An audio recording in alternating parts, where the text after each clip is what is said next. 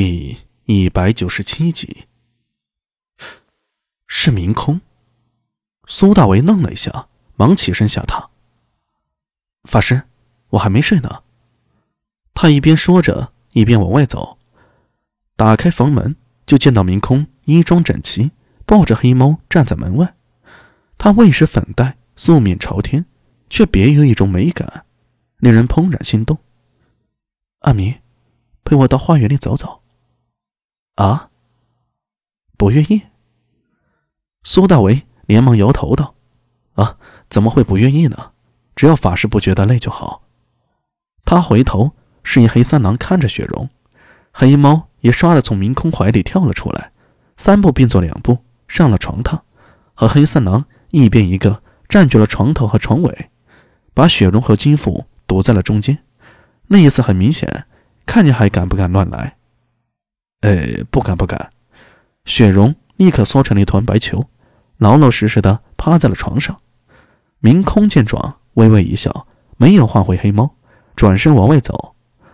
苏大为见状，紧跟在明空身后，看着他婀娜背影款款而行，总觉得如今的法师似乎改变了很多。两人一前一后走进了花园，夜风很凉爽，月光很清冷。此时。已经是三更天了，远处的天边又有些发白。法师，在这里歇息一下吧。明空点了点头，在一块石墩上坐了下来，轻声道：“阿米，以后不要再叫我法师了。”哈，现在我这样子啊，哪像个出家人呢？对了，你今年十九岁了。月初刚好过生日，对不起，因为我的事情，连累你生日都和大娘子分开了。呃，发啊，这没什么。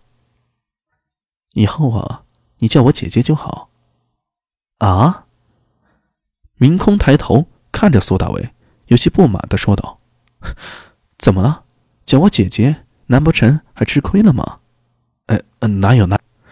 苏大伟的脑袋。摇得跟拨浪鼓似的，开玩笑啊！这个姐姐一定要认啊，这可是未来的女皇啊！经过这次的事情，让苏大为更为坚信，明空一定会成为历史上那个为人熟识的千古女帝。别问原因，鬼术杀不死她，黑猫吐出灵珠为她延寿。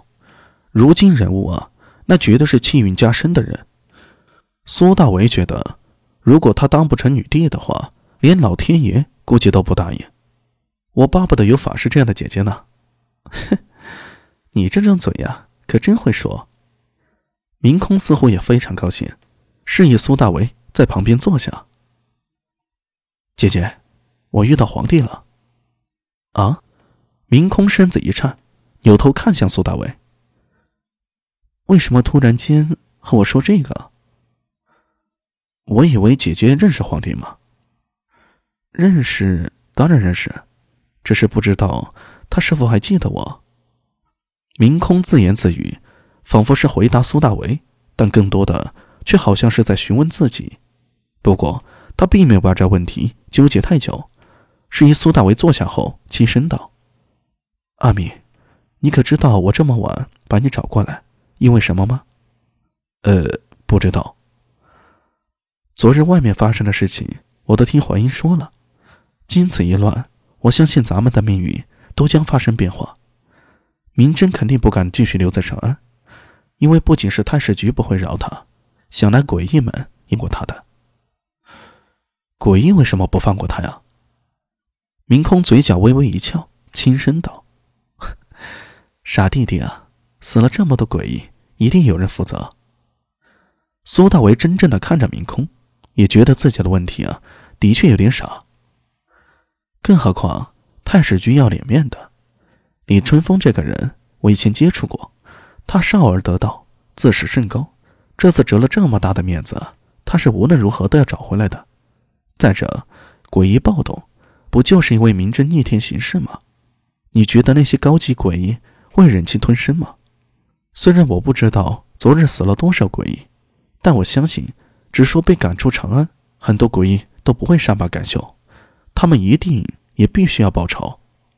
嗯，姐姐所言甚是啊。明空停顿了一下，接着说道：“至于吴王，也无需担心。经过此事，他会非常小心，而且我估计长孙无忌会盯着他，他也不敢再轻举妄动了。”说到这里，明空的目光看向了苏大为。阿弥，你呢？我，你有什么打算？这个我不知道。明空说中了苏大为的心思。事实上，苏大为也的确迷茫，接下来他该怎么做？你现在是艺人，我相信会有大把的人来拉拢你，你会有很多选择。你可以加入太史局，也可以去做牵牛背身，甚至可以投靠某位宣贵，从此荣华富贵唾手可得。我不要，鬼才投靠宣鬼啊！姐姐啊，在我心里，你就是未来世上最大的宣鬼啊！苏大为回答的斩钉截铁，令明空也笑了。那你愿意听听我的主意吗？好。明空看着他，轻声说道。若我说，你应该去投案。啊！苏大为瞪大了眼睛看着明空。